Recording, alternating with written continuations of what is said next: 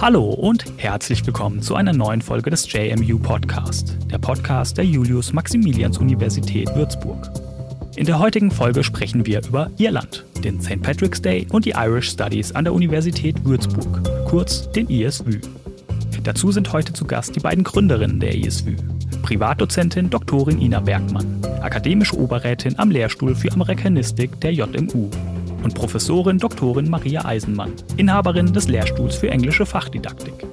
Außerdem zu Gast sind zwei studentische LehrassistentInnen der ISÜ.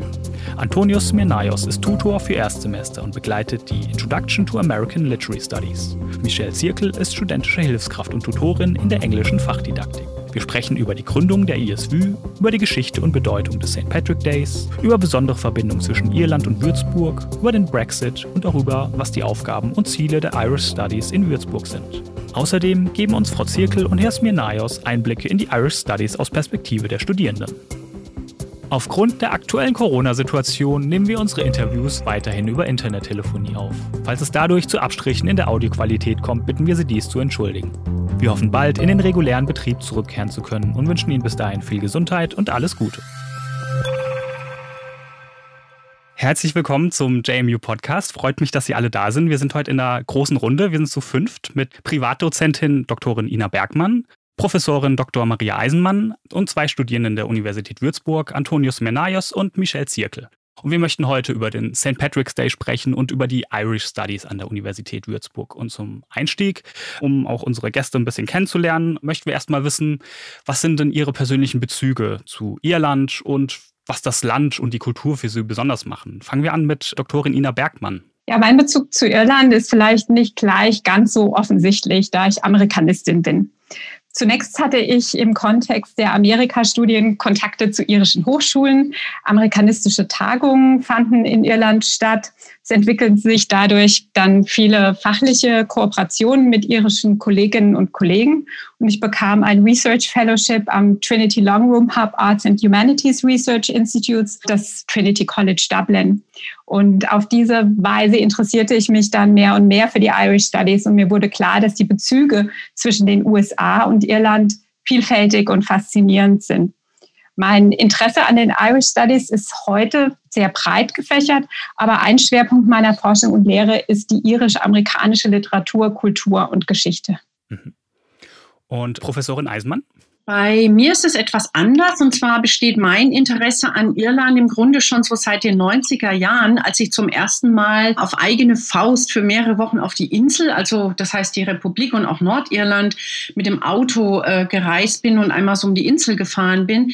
Später dann in meiner Zeit als Gymnasiallehrerin habe ich dann viele Jahre hinweg einen Schüleraustausch betreut und zwar mit Westport im County Mayo. Den habe ich geleitet und ich war dann auch auch noch in einem Comenius-Projekt zusammen mit Irland involviert. Ja, um es kurz zu machen, später folgten dann viele weitere private, aber dann auch berufliche Besuche über die verschiedenen Universitäten, an denen ich im Laufe der Jahre dann tätig war.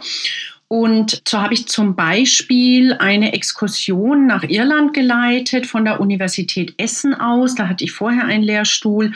Und in ähnlicher Weise habe ich die zusammen mit Ina Bergmann vor gut drei Jahren an der JMU auch durchgeführt. Und so bin ich über die Jahre hinweg ähm, immer tiefer in die irische Kultur, Sprache und auch Literatur eingetaucht. Und als Inhaberin des Lehrstuhls für Fachdidaktik, moderne Fremdsprachen ist jetzt mittlerweile Irish Studies in the EFL Classroom eines äh, meiner ausgewiesenen Forschungsgebiete. Ja, und durch den Kontakt zu Ina Bergmann, äh, was ich sehr schön gefunden hat und auch diese gemeinsam durchgeführte Exkursion, wurde dann eigentlich zwischen uns auch so dieser Grundstein für die Gründung der ISW gelegt und der Kerngedanke, ist oder war dabei, eben Forschung, aber auch Projekte durchzuführen, an denen sowohl innerhalb der Universität, also universitäre Personen, aber eben auch externe, außeruniversitäre Kreise beteiligt sein können, angesprochen werden und die Irish Studies dadurch auch aus verschiedenen Perspektiven äh, beleuchtet werden können. Mhm. Sehr schön. Und Frau Zirkel? Genau, hallo in die Runde. Mein Name ist Michelle Zirkel. Ähm, ich arbeite am Lehrstuhl für englische Fachdidaktik schon seit 2017 als Hilfswissenschaftlerin, also studentische Hilfskraft und Tutorin und jetzt eben auch für Irish Studies als Lehrassistentin. Und mein Bezug zu Irland ist, dass ich seit ja, 2017 eigentlich immer wieder auf die Insel gereist bin. Ähm, zum ersten Mal im Rahmen auch eines Programms, ja, Erasmus-Programms war es im Prinzip bei einem Praktikum. Und zwar war ich da als Begleitlehrkraft in Irland und das ganze Projekt, Erasmus-Projekt ging über zwei Jahre und war eben in Kooperation mit einer französischen französischen und einer irischen Schule. Danach habe ich dann mit den Lehrkräften dieser irischen Schule Kontakt gehalten und habe dann auch zwei Jahre später dort äh, gearbeitet als Lehrassistentin für den Deutsch- und Spanischunterricht. Und ich war auch bei der universitären Exkursion dabei, die Frau Eisenmann gerade schon angesprochen hat. Genau, das war quasi so ein paar Monate nach meinem ersten Aufenthalt in Irland. Da sind wir dann eben zusammen mit Frau Eisenmann, Frau Bergmann und Herrn Thaler noch der Uni Augsburg nach Irland gefahren. Und das war eben Bestandteil von Frau Eisenmanns Seminar The Irish Experience. Genau, und da ging es unter anderem eben um das Thema außerschulische Lernorte in Irland. Ähm, und danach bin ich dann auch privat noch öfter eben ähm, zum einen in die Republik Irland, aber auch nach Nordirland gefahren und bin dort einfach herumgereist und habe auch in Deutschland immer wieder Konzerte besucht zu Traditional Irish Music. Ähm, genau, das ist eigentlich auch einer der Aspekte, die Irland für mich besonders machen. Also ich liebe irische Musik. Ähm, ich liebe aber auch ähm, Storytelling oder ähm, Geschichten über die ähm, keltische Mythologie, aber auch irische Sagen oder jetzt eben ähm, historische Romane rund um die grüne Insel. Ja, und was für mich einfach Irland auch besonders macht, ist die Offenheit und Gastfreundschaft der irischen Bevölkerung. Ich hatte das Gefühl, ich wurde immer herzlich aufgenommen. Alle sind mir stets freundlich begegnet und es war auch einfach leicht, mit unbekannten Menschen ja ins Gespräch zu kommen. Ja, weitere Punkte sind eben auch so der irische Humor, irische Serien und Sketche von Comedians, die Pubkultur, Live-Musik, einfach die Landschaft. Genau, also ich glaube, man hört, ich habe eigentlich hauptsächlich positive Erfahrungen mit Land und Leuten gemacht und deswegen bin ich heute einfach ein riesiger Irland-Fan und jetzt eben auch bei den Irish Studies als Lehrassistentin dabei. Mhm, sehr schöner Einblick. Und Herr Smenaios? Genau, also ich bin Antonius Menaios, ich bin jetzt im zweiten Mastersemester von English Speaking Cultures. Und um ehrlich zu sein, ist mein Bezug zu Irland auch nicht wirklich direkt zu sehen. Also mein Fokus liegt eigentlich auch in der Amerikanistik. Es hat eigentlich erst jetzt im Wintersemester angefangen in einem Seminar von Frau Bergmann auch, um, ähm, Transatlantic American Studies, in dem eben gezeigt wurde, wie irisch-amerikanische Literatur oder beziehungsweise wie die beiden Kulturen auch miteinander verbunden sind. Und dadurch ist eben so langsam das Interesse entstanden, indem man gemerkt hat, okay, Irland ist normalerweise jetzt nicht so oft angesprochen, vor allem im Kontext eben der Amerikanistik, aber es gibt eben doch diese Parallelen, diese Punkte, an denen beide Kulturen zusammenkommen und eben auch mh, hm, eben miteinander agieren. Und das war für mich einfach besonders interessant auch zu sehen. Deswegen, ich stehe jetzt praktisch so ein bisschen noch am Anfang der Entdeckungsreise. Ich war selbst auch leider noch nicht in Irland, aber habe mich eigentlich auch schon immer für ähm, Folklore und Mythology interessiert und jetzt noch zusätzlich zu sehen, ähm, praktisch einen Einblick zu kriegen auf die kulturelle Seite, war für mich besonders interessant. Deswegen freue ich mich auch schon, da eben viel mehr zu lernen und zu sehen, was praktisch das Land noch zu bieten hat. Ja, das sind schon äh, sehr schöne Einblicke, die Sie haben und auch ähm, man, man merkt Ihnen allen die Begeisterung für das Land an. Und ein ganz bekanntes Fest in Irland ist ja der St. Patrick's Day, der ist bei vielen Menschen als irischer Nationalfeiertag bekannt. Und man kennt ähm, am St. Patrick's Day die Menschen, die mit den großen Stoff-Kobold-Koboldtüten durch die Städte laufen, grün gefärbtes Bier trinken. Doch ähm, es steckt natürlich viel mehr hinter diesem Tag und hinter diesem ja, Nationalfeiertag. Warum ist denn St. Patrick in der irischen Geschichte und Kultur so wichtig, dass man ihm einen eigenen Tag widmet? Und ja, was ist die Bedeutung dieses, dieses Nationalfeiertags für, für Irland? Ja, dazu würde ich gerne was sagen. Ähm, und zwar, Sie haben schon richtig gesagt, es ist zum einen der National, der irische Nationalfeiertag, aber im engeren Sinne ist es eigentlich der Gedenktag des irischen Bischofs Patrick, ja, wenn man es ganz genau anschaut, der vermutlich wahrscheinlich im fünften Jahrhundert lebte Und er gilt so als erster christlicher äh, Missionar in Irland. Er wird in der katholischen Kirche natürlich als Heiliger verehrt und in Irland ist er eben der Nationalheilige. Er ist vermutlich, das habe ich tatsächlich mal nachgeschaut, am 17. März 461. Also man weiß es alles nicht so ganz genau, aber vermutlich ist er da gestorben. Also das heißt, man feiert seinen Todestag und der St. Patrick's Day wird aber nachweislich erst so seit dem 10., 11. Jahrhundert gefeiert. Also warum diese Lücke entstanden ist, weiß ich tatsächlich auch nicht. Äh, es ist überhaupt schwierig, ähm, heutzutage historisch gesicherte Fakten äh, aus diesen ganzen heiligen Legenden und so weiter, was da alles so ähm, existiert. Wenn man das Internet anschaut, wenn man St. Patrick eingibt, da kriegt man viele Geschichten die Legendenerzählung um ihn, würde ich sagen, sind mindestens erst so 100 Jahre später verfasst worden. Und da wird eben erzählt, das ist so eine ganz wichtige Geschichte, dass Patrick bei einer Predigt die Insel von allen Schlangen befreit hat. Und das nicht nur durch seine Worte, sondern auch tatkräftig unter Einsatz seines Bischofsstabes und einer Glocke. Ähm, da möchte ich noch was dazu sagen, weil ich den Schüleraustausch eben auch im County Mayo hatte. Das alles soll nämlich in diesem County stattgefunden haben. Da gibt es einen so circa, äh, ich würde mal schätzen, 700 äh, Meter hohen Berg und der heißt Craw Patrick, äh, ist heute eine Wallfahrtsstätte und auf den ist angeblich der Patron gestiegen und hat dort 40 Tage gefastet, hat danach eine Kapelle errichtet. Und der Legende nach hat er eben diese Glocke an einer Seite des Berges hinabgeworfen, wodurch er die Schlangen vertrieben hat. In Wahrheit, das weiß man jetzt natürlich äh, über die Evolutionsforschung, hat es äh, dort niemals Schlangen gegeben. Ähm, andere Legenden sagen, naja, die Vertreibung war so bildlich gemeint und steht symbolisch für die Austreibung des heidnischen Glaubens und auch böser Dämonen. Vielleicht noch zu der Bedeutung. Also erstmal natürlich, St. Patrick ist ein ganz, ganz wichtiger äh, Mensch, ein wichtiger Bischof gewesen. Auf der anderen Seite vielleicht auch die Frage mit dem Grün. Da gibt es auch eine Geschichte. Also es, alle tragen grün, es gibt grüne Hüte, die Flüsse werden grün gefärbt. Und der Legende nach hat äh, ähm, der heilige Patrick das dreiblättrige grüne Kleeblatt, also das Shamrock, genutzt, um den irischen Heiden die heilige Dreifaltigkeit zu erklären. Und darauf lässt sich angeblich die grüne Farbe zurückführen. Okay, und können Sie vielleicht auch ein bisschen was dazu erzählen, wie der Tag gefeiert und begangen wird? Also gibt es Traditionen in Irland, die man, wie man den feiert? Denn wie schon, wie schon angesprochen, so die bekannten Bilder sind ja die großen Paraden und ähm, ja, ich nenne es mal die Trinkgelage, die, die da oft eher umfunktioniert werden. Genau, also dazu würde ich mich gerne äußern. Mhm. Ähm, wie Sie gerade schon gesagt haben, diese Trinkgelage sind tatsächlich das, was in den Medien ja häufig rüberkommt, wenn es um St. Patrick's Day genau, gibt. Ja. Interessanterweise ähm, war das aber gar nicht so bis in die 1970er Jahre hinein. War der St. Patrick's Day nämlich vorrangig noch ein christlicher Feiertag, bisschen so wie bei uns ähm, Karfreitag.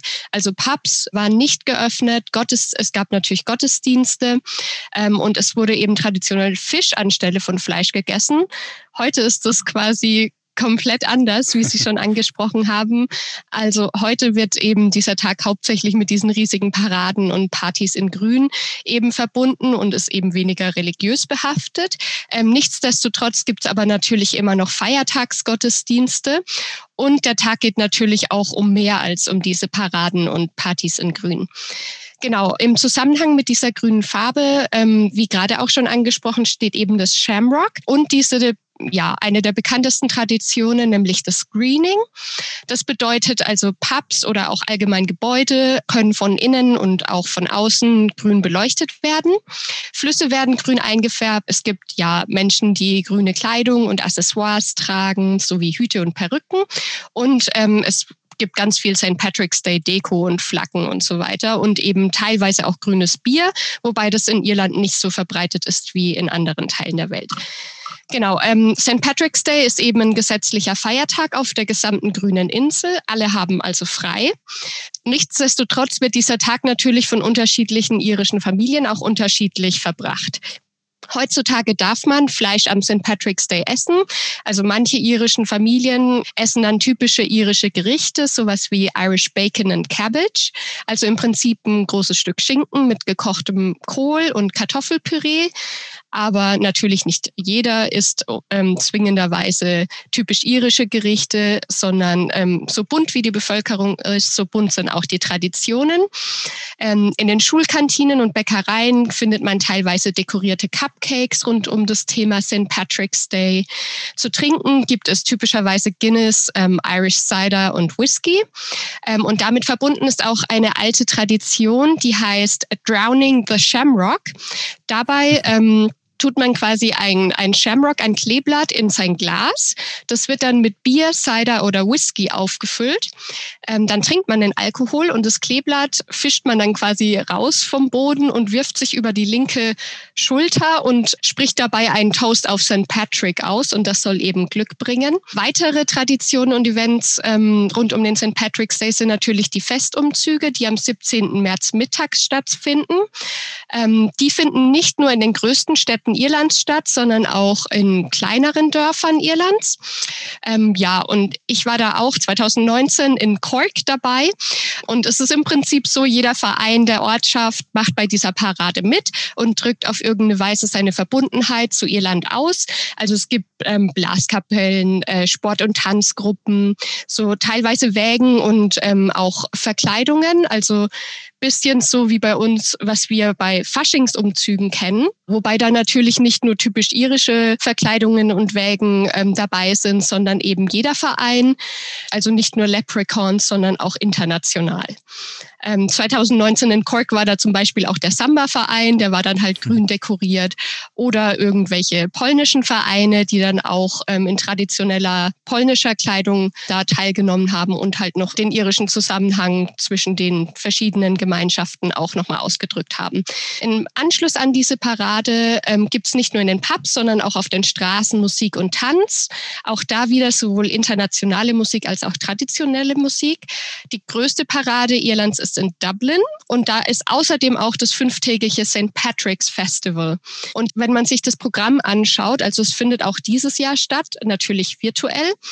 Ähm, wenn man sich dieses Programm anschaut, sieht man aber eben auch ganz eindeutig, dass St. Patrick's Day mehr ist als in Pubs gehen und Bier trinken oder Cider oder was auch mhm. immer.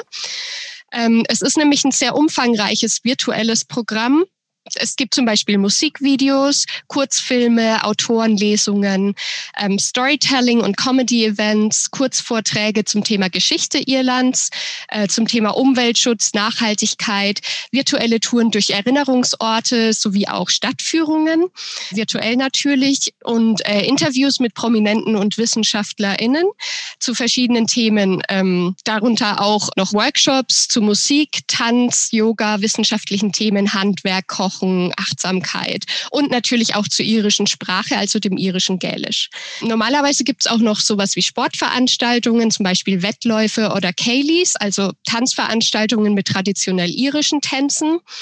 Man sieht also, es gibt verschiedene Möglichkeiten und Angebote, wie man den St. Patrick's Day in Irland verbringen kann. Und wie auch schon erwähnt, so unterschiedlich wie die Bevölkerung Irlands ist, so unterschiedlich kann auch der St. Patrick's Day gefeiert werden. Also man muss nicht ähm, unbedingt zur Parade und danach in den Pub gehen. Man kann auch eine dieser vielen Angebote nutzen oder einfach zu Hause bleiben und einen irischen Filmmarathon machen.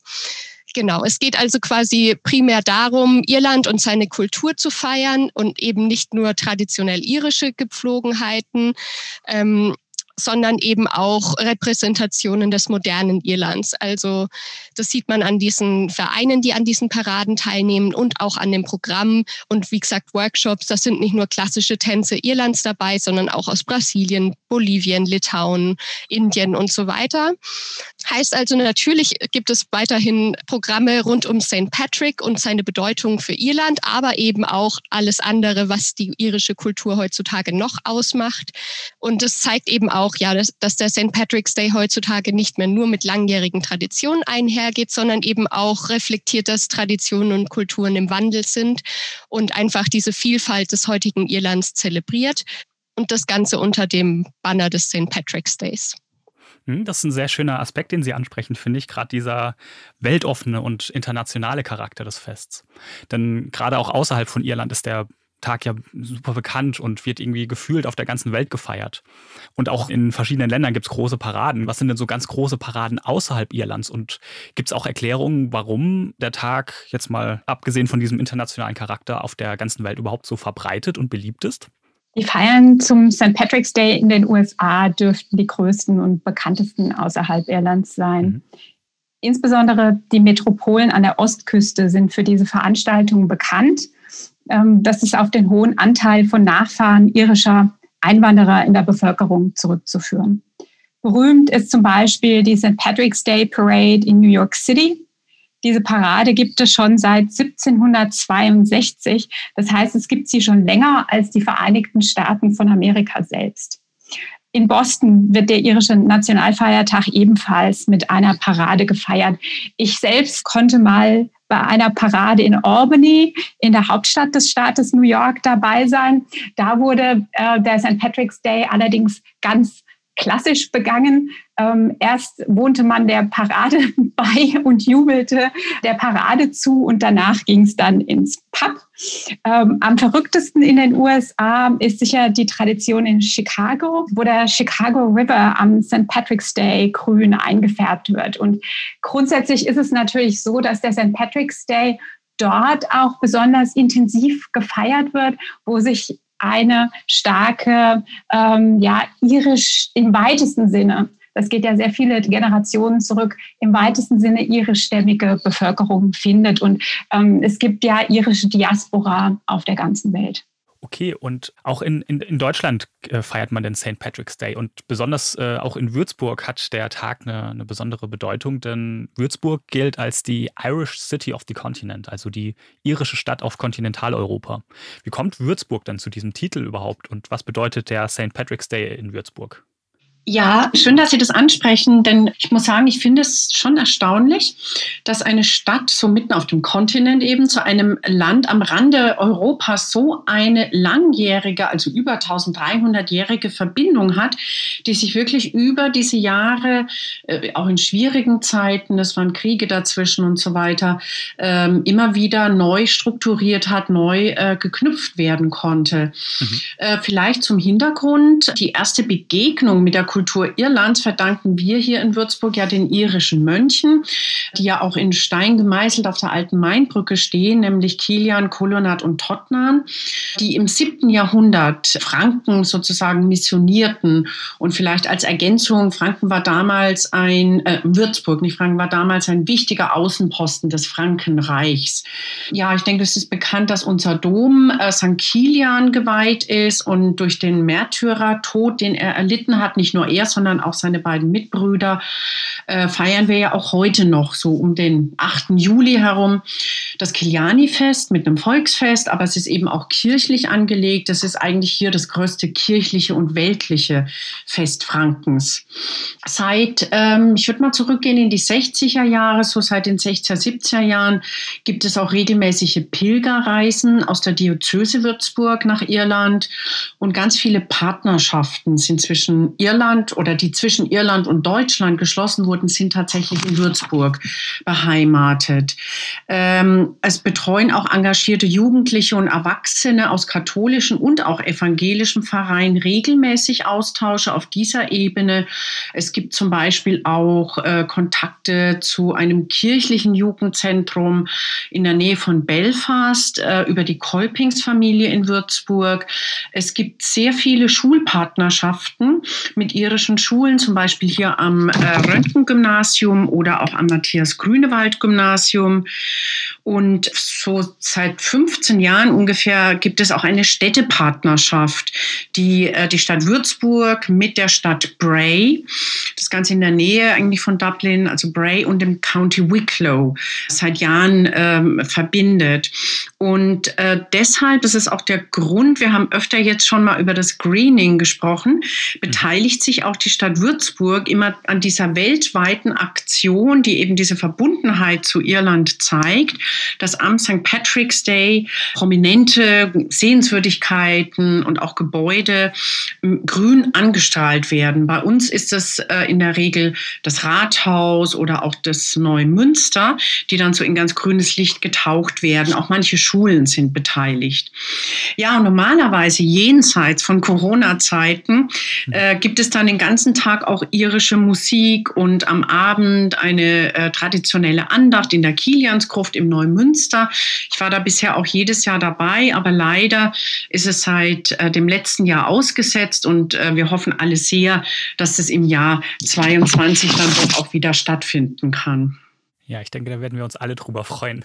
Aber als Irish City of the Continent gibt es in Würzburg jetzt die Irish Studies, also an der Universität Würzburg. Das ist zwar kein eigenständiges Fach, aber ein ja, der Anglistik und Amerikanistik zugeordnetes Forum. Wie kam es denn zu der Gründung dieser Irish Studies und wie setzen sich die Mitglieder zusammen? Ja, die Initialzündung war sicher die bereits mehrfach erwähnte Exkursion, die Irish Experience, die Maria Eisenmann im Sommer 2017 für Studierende der Anglistik und Amerikanistik organisierte und die ich begleitete und zu der ich ein paar Termine an irischen Hochschulen beisteuern durfte. Danach war uns klar, dass wir weiter kooperieren wollten und unter dem Dach von Ephesus, das ist die European Federation of Associations and Centers of Irish Studies, gründeten wir dann die Irish Studies Würzburg. Mhm. Inzwischen konnten wir viele Kolleginnen und Kollegen an der JMU, die Forschungsschwerpunkte auf dem Gebiet der Irlandstudien haben, für die Irish Studies Würzburg gewinnen. Es sind neben unseren, also der englischen Fachdidaktik und der Amerikanistik, unter anderem die Fachgebiete englische Literatur und Kulturwissenschaft, vergleichende Sprachwissenschaft, fränkische Landesgeschichte und Theologie vertreten. Auch Kolleginnen aus dem Zentrum für Sprachen und dem Schreibzentrum Writing Center sind mit dabei. Wir haben aber auch weitere Mitglieder aus dem nicht-universitären Bereich. Das ist uns auch ganz wichtig. Zum Beispiel den Vorsitzenden der Deutsch-Irischen Gesellschaft Würzburg e.V. und eine Lehrerin, ähm, die an einem Gymnasium in der Region unterrichtet und einen Irland-Schwerpunkt hat. Ja, vielleicht darf ich hier noch was hinzufügen. Ja, gerne. Ähm, mhm. Ja, ähm, und zwar, ähm, wir haben das auch, also das ist natürlich diese Erfahrung, die wir mit Irland gemacht haben, die Exkursion, unsere Lehrerfahrungen, Forschungserfahrungen. Aber was hinzukommt, ist ja auch, dass äh, insbesondere im Hinblick auf das Ausscheiden Großbritanniens aus der EU, die Republik Irland eigentlich noch der einzig verbleibende englischsprachige Bereich oder das englischsprachige Land ist zu, mhm. und damit wird es auch zu einem immer wichtigeren Partner für Deutschland und natürlich auch für uns innerhalb der Universität. Universität, also nicht nur jetzt vielleicht in unserer Fakultät, sondern eben auch fakultätsübergreifend. Mhm.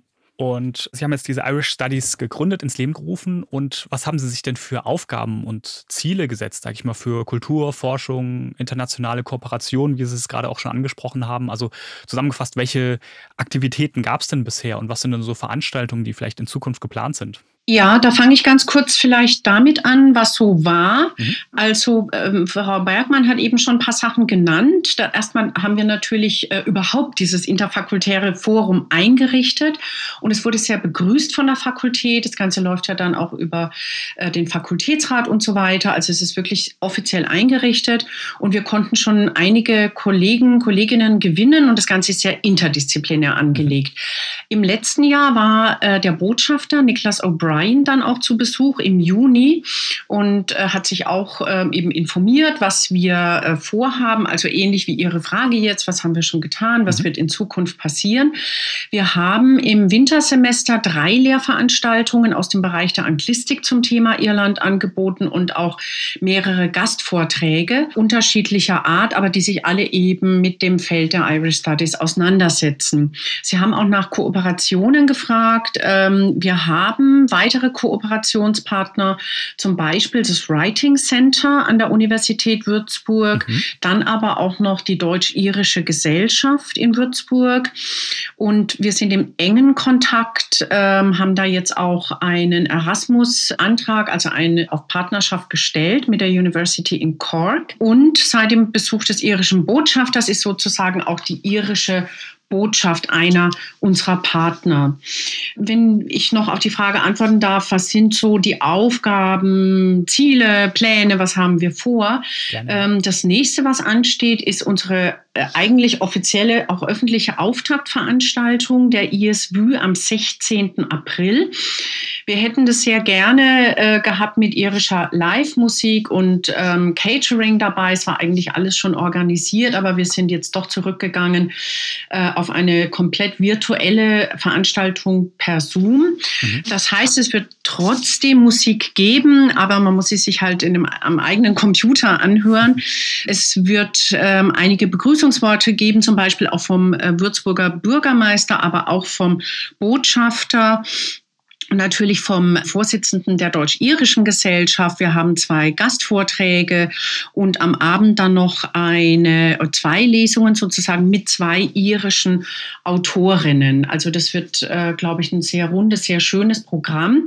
Ähm, den Flyer gibt es schon. Wir werden das dann auch noch universitätsweit veröffentlichen und dazu einladen. Wir haben aber auch noch ein anderes Projekt. Also die Projekte überschneiden sich alle in gewisser Weise. Etwas über den DAAD finanziert Projektes, das nennt sich VU Global, zusammen mit dem, dem Writing Center, mit dem wir in Kooperation auch arbeiten. Und wir werden im Sommersemester, also jetzt im kommenden Sommersemester, ein Global Conversation Seminar anbieten, was dann ähm, über die Seminare, die bei uns an der JMU stattfinden, äh, in das UCC nach Cork sozusagen virtuell eingespielt werden und wir darüber praktisch äh, dann diese Verbindung herstellen und auch irische Studierende mit einbeziehen können und natürlich auch Kolleginnen und Kollegen. Wir haben wieder Lehrveranstaltungen in der Anglistik zum Thema Irland und weitere Gastvorträge sind geplant, auch im Rahmen von Jahren. Da gibt es noch einen übergeordneten, ähm, ja, so Projektansatz, ähm, The German Irish Studies Itinerary. Wir planen auch oder denken zumindest an ein gemeinsames Symposium für Wissenschaftler aus nicht nur drei Ländern, sondern auch drei Disziplinen. Die Disziplinen wären die Literaturwissenschaft, die sich vor allem über äh, die Kollegin Ina Bergmann speist, Fachdidaktik, das wäre dann meine Zuständigkeit, Vergangenheit und die Geschichte. Die Universitäten wären, wie gesagt, schon Cork, dann die JMU natürlich, aber wir haben auch guten Kontakt äh, nach Belgien, Löwen äh, Universität. Ähm, geplant ist hier auch ein äh, DAAD, Strategic äh, Partnership Program, um uns der irischen, wir nennen es Geschichte in Geschichten, ist aber erstmal so ein Arbeitstitel, äh, aus dem Blickwinkel der nationalen und disziplinären Kontexte dann einfach aus ganz verschiedenen Perspektiven, ganz verschiedenen Forschungsseiten zu nähern. Ähm, aus dem allen äh, werden dann auch Publikationen erwachsen, also aus den Gastvorträgen, aus dem Symposium, aus äh, allen möglichen Kooperationen und Zusammenarbeiten, die wir jetzt eben schon angeleiert haben.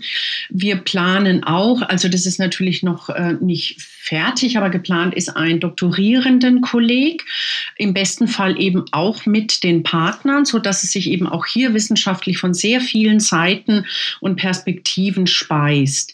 Wir würden auch noch gerne Gastprofessoren einladen, Gastprofessorinnen, die sich eben auch mit diesem Thema beschäftigen und sind da zum einen auf der Suche natürlich nach äh, geeigneten äh, Kolleginnen, Kollegen und müssen das Ganze dann aber eben auch noch strukturiert angehen, also wie wird es finanziert, wo wohnen die Gastprofessoren. Also das sind jetzt mal so grob umrissen ein paar Pläne, die wir derzeit verfolgen. Vielleicht, wenn ich noch ergänzen darf für die Hörer, die vielleicht ja, ja. interessiert sind an diesen Veranstaltungen. Also uns ist es mit den Irish Studies Würzburg zunächst natürlich ein Anliegen, ähm, die Aktivitäten in Forschung und Lehre an der Universität Würzburg zu bündeln und zu intensivieren.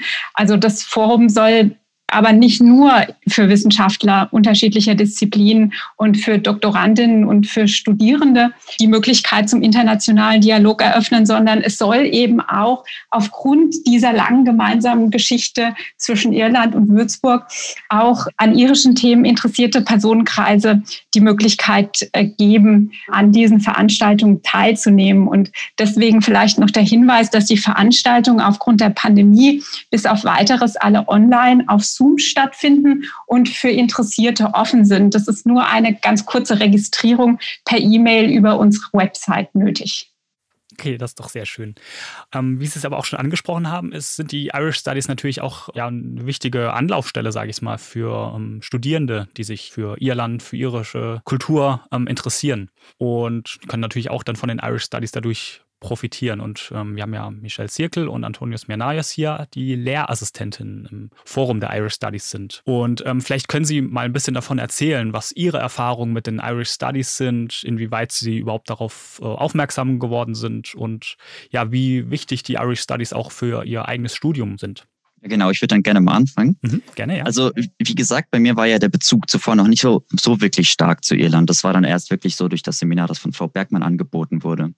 Wie gesagt, davor war auch mein Fokus eher auf der Amerikanistik und da habe ich auch gar nicht dran gedacht, dass man da irgendwie Irland mit verbinden könnte. Aber als ich dann eben gesehen habe, dass der Bezug und die Verbindung zwischen den beiden Ländern und Kulturen stärker ist, hat es mich auch natürlich mehr interessiert, ähm, weil es wahnsinnig viele ähm, wirklich Schwerpunkte gibt, die mich da auch in dieser Verbindung interessiert haben. Also alleine die Migration zum Beispiel von der irischen Bevölkerung nach Amerika und wie sich das auswirkt, wie da eben zwei verschiedene Kulturen in Kontakt getreten sind. Oder auch allgemein, wie auch vorhin von Frau Bergmann erwähnt, die Diaspora, also die irische Diaspora, die wirklich auch global zu sehen ist und was auch wohl einer der Gründe sein wird, wieso der St. Patrick's Day mittlerweile auch global gefeiert wird.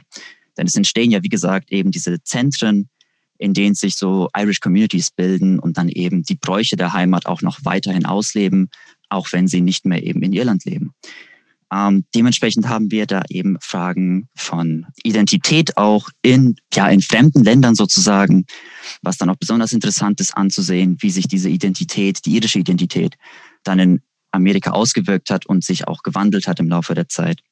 Also gerade was sowas angeht, finde ich es eben sehr interessant. Da sind auch die Forschungsschwerpunkte eben in der Literatur, Kultur, aber auch Geschichte. Also eben auch zu sehen, wie sich da die Geschichte der Migration, der Identität, der Probleme auch ähm, in der Literatur widerspiegeln. Also dass praktisch ja die kulturellen Werke auch so ein bisschen der Spiegel der Gesellschaft der Zeit sind, mhm. um auch einfach mitverfolgen zu können, wie so dieses Erlebnis ist.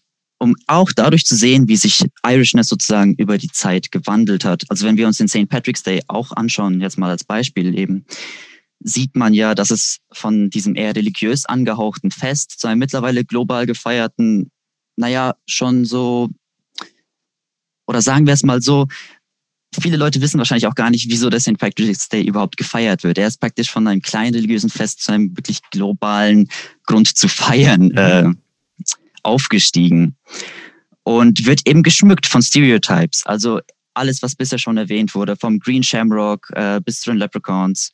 Oft ist das eben so die Sicht von Irland, die man hat. Das sind nur die Stereotypen. Und eben hier in den Irish Studies ist es dann für mich auch besonders interessant zu sehen, was hinter diesen Stereotypen liegt, wie man natürlich auch produktiv und positiv damit arbeiten kann, aber was das Land, die Kultur sonst zu bieten hat, was praktisch hinter all diesen Sachen wirklich steht und wie sich diese auch im Kontakt mit Amerika, also das ist jetzt mein Fokus, wie gesagt, ändern, anpassen oder vielleicht eben komplett querstellen. Aber da, wie gesagt, auch, ich bin dann noch so ein bisschen am Beginn der Studien in die Richtung, aber ich, das wird auch, denke ich, weiterhin mein Schwerpunkt bleiben. Jetzt auch für den Master, weil ich es einfach auch wahnsinnig interessant finde. Okay, super. Frau Zirkel? Genau, vielen Dank. Also ich würde auch sagen, einfach durch die ganzen Gastvorträge, die wir durch die Irish Studies ähm, zusätzlich angeboten bekommen haben als Studierende, ist es natürlich für uns auch eine Riesenchance, ähm, einfach unser Können und unser Wissen in diesem Bereich zu erweitern. Aber auch vor allem jetzt als für mich als Lehramtsstudentin sind die Angebote im Rahmen von Irish Studies besonders gewinnbringend, da eben Irland auch immer bedeutender für den Englischunterricht an deutschen Schulen wird. Zum einen nämlich, da der aktuell gültige Lehrplan Plus in Bayern explizit eine Öffnung für die Einblicke in englischsprachige Länder jenseits der USA und des Vereinigten Königreichs verlangt. Also mhm. nicht mehr so nur das Typische, sondern eben auch andere Länder in den Fokus nimmt und eben Themen auch wie Geschichte, Geografie und Gesellschaft Irlands eben auch ausdrücklich im Lehrplan aufgeführt werden. Heißt also für meine spätere Unterrichtspraxis, es, es sind da mehr Einblicke in Irland durchaus relevant und auch wichtig. Und zum anderen natürlich auch, da durch den Brexit ähm, Irland eines der wichtigsten englischsprachigen Partnerländer für mögliche Schüleraustausche und ähm, Schulpartnerschaften oder eben Erasmus-Projekte darstellt. Ähm, zumal es eben auch aufgrund der geografischen Nähe attraktiv für solcherlei Programme ist und eben auch weiterhin durch EU-Gelder gefördert wird. Heißt also, als Lehrkraft ist es für mich natürlich dann auch gut, wenn ich oder zukünftige Lehrkraft da jetzt quasi schon während des Studiums Kontakte knüpfen kann, mich vernetzen kann und auch einfach zur deutsch-irischen Freundschaft beitragen kann. Mhm. Wie gesagt, ich finde, aus der Position einer Lehramtsstudentin ist es auf jeden Fall gewinnbringend für mein Studium. Zum einen eben diese breit gefächerten Gastvorträge, mit denen man eben noch sein Wissen und seine Kompetenzen in diesem Bereich erweitern kann. Ähm, und aber auch die Seminare von Frau Eisenmann und Frau Bergmann in der Lehre dann. Ähm, zum Beispiel irgendwelche Romane, ähm, die man dann auch später im Englischunterricht behandeln könnte. Oder eben sowas wie außerschulische Lernorte in Irland, wie man die gewinnbringend für seinen Unterricht dann nutzen kann. oder eben auch allgemein, wie Irish Studies im Englischunterricht eingebaut werden kann. Genau, also insgesamt kann ich sagen, dass es ähm, für Lehramtsstudierende auf jeden Fall durchaus bereichernd ist, dass es jetzt die Irish Studies gibt und auch eben Gastvorträge und Seminare in diesem Bereich verstärkt im Vorlesungsverzeichnis eben vertreten sind. Ja, sehr schön. Also ein sehr großer Zugewinn für, für alle sozusagen, für die Studierenden, für die Kultur. Ja, wir haben jetzt sehr viel über die positiven Seiten gesprochen, der Irish Studies, von Irland, das St. Patrick's Day. Doch ähm, Sie haben es auch schon immer so hier und da anklingen lassen. Es gab natürlich auch sage ich mal, die schlechten Seiten und aktuell gerade auch den, den Brexit. Und ähm, der St. Patrick's Day ist ja vor allen Dingen auch ein, ja, ein katholischer Feiertag. Und Religion stellt in Irland ja ein Spannungsfeld dar. Viele erinnern sich noch an den Nordirland-Konflikt, wo eben auch gerade die, die ja, Ängste herrschen, dass der Brexit das vielleicht auch wieder ein bisschen befeuern kann. Können Sie vielleicht erstmal so ganz grob zusammenfassen, worum es in dem Konflikt und auch in diesem Religionskonflikt in Irland überhaupt geht und welche Rolle da auch der St. Patrick's Day spielt? Ja, das sind jetzt natürlich sehr viele Felder, die hier mit hineinspielen. Ähm, also den Nordirland-Konflikt jetzt hier genau aufzudröseln, das äh, würde Stunden dauern tatsächlich, weil das historisch gewachsen ist und sich äh, aus dem äh, ganz äh, tief liegenden Konflikt zwischen Großbritannien und Irland zunächst erstmal speist über die Jahr Jahrhunderte hinweg. Ich sage nur Stichwort ähm, Great Famine, wo England eben nicht unterstützt hat äh, und ganz viele Menschen verhungert sind oder eben auch zum Auswandern gezwungen waren. Ich möchte aber was zum Thema Brexit erstmal äh, vorneweg noch sagen. Und zwar, was ja auch die Angst immer ist oder war. Also ich glaube, sie ist tatsächlich noch da, aber sie ist etwas entschärft worden. Und zwar besitzt ja innerhalb der EU die irische Republik die einzige Landesgrenze zum äh, Vereinigten Königreich, mhm. was für Handel und Grenzverkehr eben zwar zu erwarten einfach eine große Umstellung mit sich bringt. Und da war das Risiko sehr, sehr hoch, dass das wieder zu einer harten Grenze wird und eben dieser Nordirland-Konflikt wieder aufflammt. Aber ich würde jetzt mal sagen, also ich, vielleicht lehne ich mich zu weit aus dem Fenster, aber ich würde sagen, die schlimmsten Befürchtungen äh, für die irische Insel als Ganzes sind eigentlich daher vom Tisch, weil es ja eben glücklicherweise nicht zu einem No-Deal-Szenario gekommen ist, weil sich Briten und EU-Bürger eben doch auf einen gewissen Deal einigen äh, konnten. Und aus dem ist ja gewachsen, dass das Vereinigte Königreich mit der EU äh, so eine, das, das sogenannte Nordirland-Protokoll verfasst hat und darauf hat man sich geeinigt und damit ist der Brexit sozusagen in Nordirland weicher als zunächst erwartet. Also da würde ich sagen, die Kuh ist tatsächlich zumindest für den Moment, wir wissen ja nicht, wie sich es weiterentwickelt, erstmal vom Eis. Das heißt, diese harte Grenze ist vermieden worden, äh, sodass eben Personen und auch Waren und so weiter einfach ohne Kontrollen passieren können. Das ist natürlich für die Republik, vor allem für die Hauptstadt Dublin sehr wichtig, weil viele der Produkte, die in der Republik produziert werden, äh, über Nordirland dann erst verschifft werden. Also insofern wäre das eine Katastrophe gewesen, wenn das zu einer harten Grenze gekommen wäre wäre. Trotzdem, ich komme nochmal auf den Konflikt zurück. Die Angst ist natürlich da, dass die Gewalt dieses Nordirland-Konflikts, also Katholiken gegen Protestanten, mhm. einfach wenn man es grob zusammenfasst, zurückkommen könnte und dass dann der Befreiungsschlag, der ja mit dem Karfreitagsabkommen, also äh, Good Friday Agreement aus dem Jahr äh, 1998 zunichte gemacht werden könnte. Also das ist eigentlich die Gefahr, die so besteht. Ähm, damals haben Irland, Großbritannien, aber auch wichtige ähm, oder die wichtigsten nordirischen Konfliktparteien, die da beteiligt waren, äh, dieses äh, Karfreitagsabkommen besiegelt. Und seither gibt es eben zwischen der Republik und Nordirland eine gut passierbare, die sogenannte unsichtbare Grenze, die eben ohne britische Armee, ohne Checkpoints und Polizeifahrzeuge auskommt. Aber wie gesagt, die unterschwellige Angst besteht, dass das alles zurückkommen könnte, weil weil der Konflikt, und ich denke, das weiß jeder, der sich mit der irischen Geschichte auseinandersetzt und äh, die Politik verfolgt, er, er schwelt leider bis heute noch, weil auch die mhm. nachfolgenden Generationen das einfach, ich, ich nenne es mal so salopp, mit der Muttermilch in gewisser Weise aufsaugen. Und gerade am St. Patrick's Day, also da würde ich sagen, klar, es fließt natürlich viel Alkohol, es wurde ja schon erwähnt.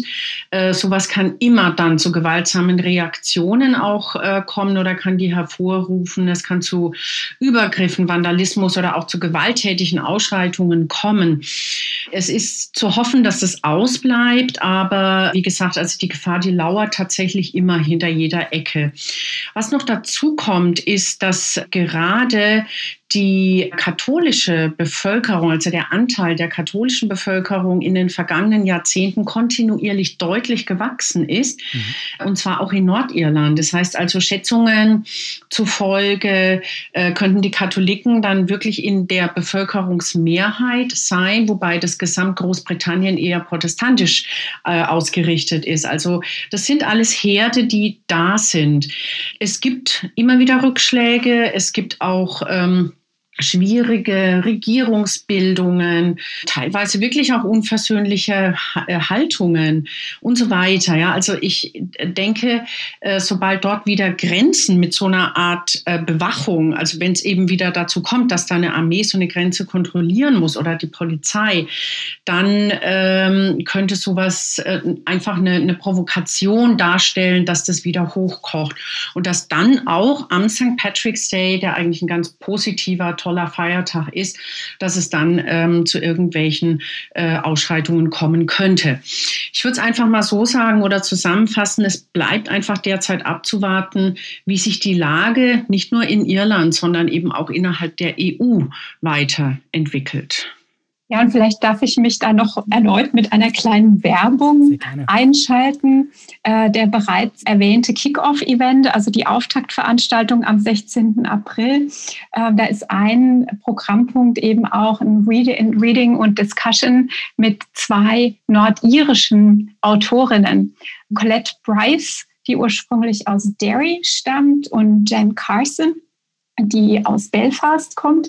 Und beide gehören eben diesen unterschiedlichen Lagern. Wir haben gerade gesagt, es lässt sich vielleicht einfach äh, reduzieren auf Protestanten, äh, die Katholiken gegenüberstehen. Also sie gehören diesen unterschiedlichen Lagern an und äh, wir freuen uns da schon sehr auf die Diskussion. Und ein Thema wird natürlich, denke ich, äh, der Nordirland-Konflikt sein, wie die Autorinnen den ähm, in ihrer Jugend und, und Kindheit erlebt haben, aber eben auch ganz aktuell, wie der Brexit sich auf Nordirland auswirkt.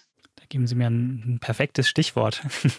Und zwar, wie Sie schon ansprechen, der, der Brexit hat enorme Auswirkungen. Wir sehen gerade bei uns ähm, hin und wieder mal Bilder von Einkaufsregalen, die leer sind. Die Industrie in Irland, aber auch in Großbritannien ist betroffen. Ein Feld, das jetzt aber so in der Öffentlichkeit oft nicht so ähm, stark beleuchtet wird, sind Forschung, Wissenschaft und auch Wissensaustausch. Und da sind Sie als zum Beispiel ähm, stark betroffen. Ähm, Sie haben auch schon angesprochen, gerade ja, wenn man sich die Lehre anschaut, der Austausch, ähm, da fällt natürlich einiges weg, wenn, wenn Großbritannien jetzt nicht mehr in der EU ist, macht einiges komplizierter. Ja, was haben Sie denn für, für Einblicke, ähm, wie sich der Brexit auf Irland, auf die Irish Studies auswirkt? Ja, durch den Brexit brechen gerade für den Fachbereich Anglistik und Amerikanistik viele universitäre Partner in Großbritannien weg. So hat die britische Regierung ja zum Beispiel beschlossen, sich aus dem Erasmus-Programm, das Studierenden- und Dozentinnen-Austausch ermöglicht, völlig zurückzuziehen. Mhm. Und damit wird Irland zu einem immer wichtigeren Partner Deutschlands. Nicht nur, wie schon mehrfach erwähnt, aber eben auch als einzig äh, verbleibendes englischsprachiges Land in der EU. Aber auch Irland ähm, scheint ein großes Interesse an einer näheren Anbindung an die EU und an, auch an Deutschland zu haben. Und so kann der Brexit auch zu einer Intensivierung der Kooperation mit irischen Institutionen führen. Und ähm, für die Irish Studies Würzburg arbeiten wir ja bereits an einer noch intensiveren Partnerschaft mit dem University College Cork. Und in einem weiteren Schritt wollen wir auch mit anderen irischen Hochschulen enger kooperieren. Okay, super. Ja, dann kommen wir schon, schon langsam zum Ende, aber ich würde sagen, beenden wir die Folge mit einer positiven Sache. Vielleicht können Sie uns erzählen, wie, wie Sie vorhaben, den diesjährigen St. Patrick's Day zu feiern hier in Deutschland und während, während Corona. Also ich glaube, es wird für uns dieses Jahr wohl eher ruhig sein, nicht so viele Festzüge geben. Aber äh, ganz schön ist, dass von der University in Liverpool ein Gastvortrag angeboten wird, von den Irish Studies auch über den St. Patrick's Day, also eigentlich auch über St. Patrick selbst als Person, seine Wort und Welt. Also der Vortrag heißt Patrick's Words and Worlds, a St. Patrick's Day Event. Ähm, da werden, denke ich, alle vier von uns auch anwesend sein und sich das anhören. Da geht es um, also die Autorinnen des Buchs A History of Ireland in 100 Words werden dort eben über das Handeln von St. Patrick näher reden und dann auch anschließend eine Diskussionsrunde anbieten. Und ich denke, es ist zwar nicht so eine große Feier, wie man es vom St. Patrick's Day gewöhnt ist, aber dennoch eine sehr schöne Art und Weise, den Tag zu verbringen. Okay, ich würde sagen, dann ähm, kommen wir zum Ende. Vielleicht noch als kleinen Abschluss, ähm, falls jetzt äh, Studierende zuhören oder auch ähm, Leute, die jetzt nicht an der Universität sind, wie kann man sich denn am besten an sie wenden oder Informationen bekommen, falls man sich ähm, interessiert und ein bisschen informieren möchte? Am besten über unsere Webseite. Dort wird eigentlich immer alles Aktuelle, aber auch alles Vergangene äh, eingestellt. Ja, super. Dann danke ich Ihnen, dass Sie alle dabei waren, für Ihre ganzen Beiträge, für Ihre Informationen. War ein sehr spannender Einblick in dieses äh, Fach, in das Land. Und bedanke mich bei Ihnen und auf Wiedersehen. Wir auf Wiederhören. Vielen Dank. Dankeschön. Dankeschön.